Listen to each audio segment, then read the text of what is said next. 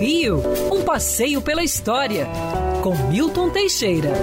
Bom dia, Mário. Bom dia, ouvintes. Tenham todos um ótimo dia e um princípio de semana melhor ainda. Precisamos cada vez mais de uma semana melhor. Vamos sair dessa dessa abstinência, vão, o coronavírus está indo embora, graças a Deus, e a vida em breve voltará ao normal. Falando em voltar ao normal, eu vou falar da linha aérea mais movimentada do planeta que está completando aniversário agora dia 5 de julho, a Ponte Aérea Rio-São Paulo.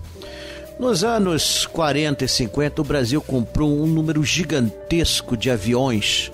Afinal de contas, tinha sobrado muito avião da Segunda Guerra Mundial.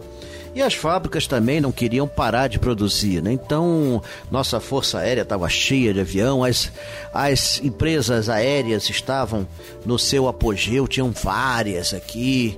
E o que acontece é que já naqueles tempos, nos anos 50, os voos para São Paulo eram constantes. O que acontecia às vezes, dois voos saírem ao mesmo tempo. Isso fazia com que um fosse lotado e outro estivesse vazio.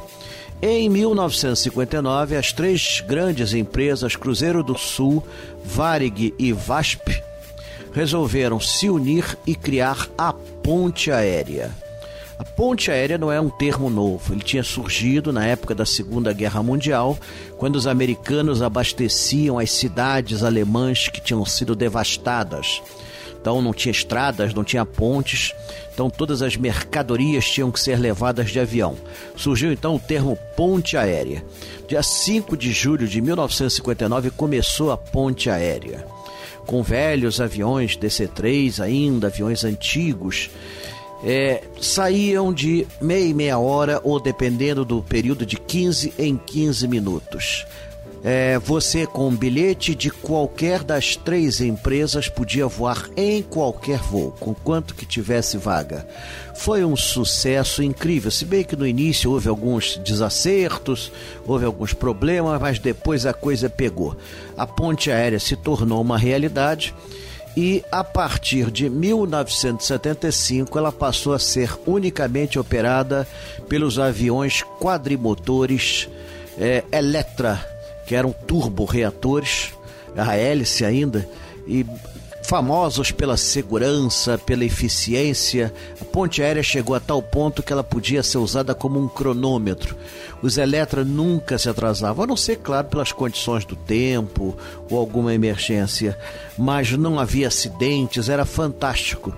Chegou-se a se transportar nessa época 7 milhões de pessoas ah, por ano, sendo a linha aérea mais movimentada do planeta e ainda o é.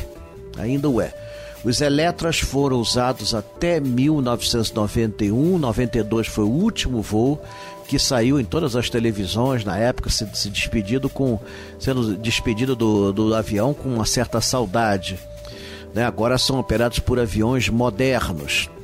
É, com o tempo, a ponte aérea entrou em crise, a VASP pulou fora, já estava ruim das pernas, a Cruzeiro fundiu-se com a Varig e no final das contas ficou só a Varig, depois entrou a TAM, entrou outras empresas. A TAM criou sua própria ponte aérea, que esvaziou um pouco a ponte aérea da poderosa Varig. E hoje várias empresas, não existe literalmente mais a ponte aérea. Hoje é uma gíria, todo voo Rio-São Paulo é apelidado de ponte aérea, apesar do espírito da ponte aérea original não existir mais. É o tal negócio, o Brasil tem dimensões continentais. Não fossem essas pontes aéreas, dificilmente o país teria se desenvolvido tanto. Isso foi ótimo para o Rio, foi ótimo para São Paulo e os europeus se espantam, se espantam, né? Como é que nós usamos avião? Mas também as distâncias daqui, nossa, São Paulo, Belém é igual a Paris, Moscou lá na Europa, né? As distâncias são colossais, gigantescas. Precisamos vencer em poucas horas. Não dá para fazer isso de navio, trem ou automóvel. Tem que ser o um avião mesmo. É o destino do Brasil, a ponte aérea. Quer ouvir essa coluna novamente? É só procurar nas plataformas de streaming de áudio. Conheça mais dos podcasts da Band News FM Rio.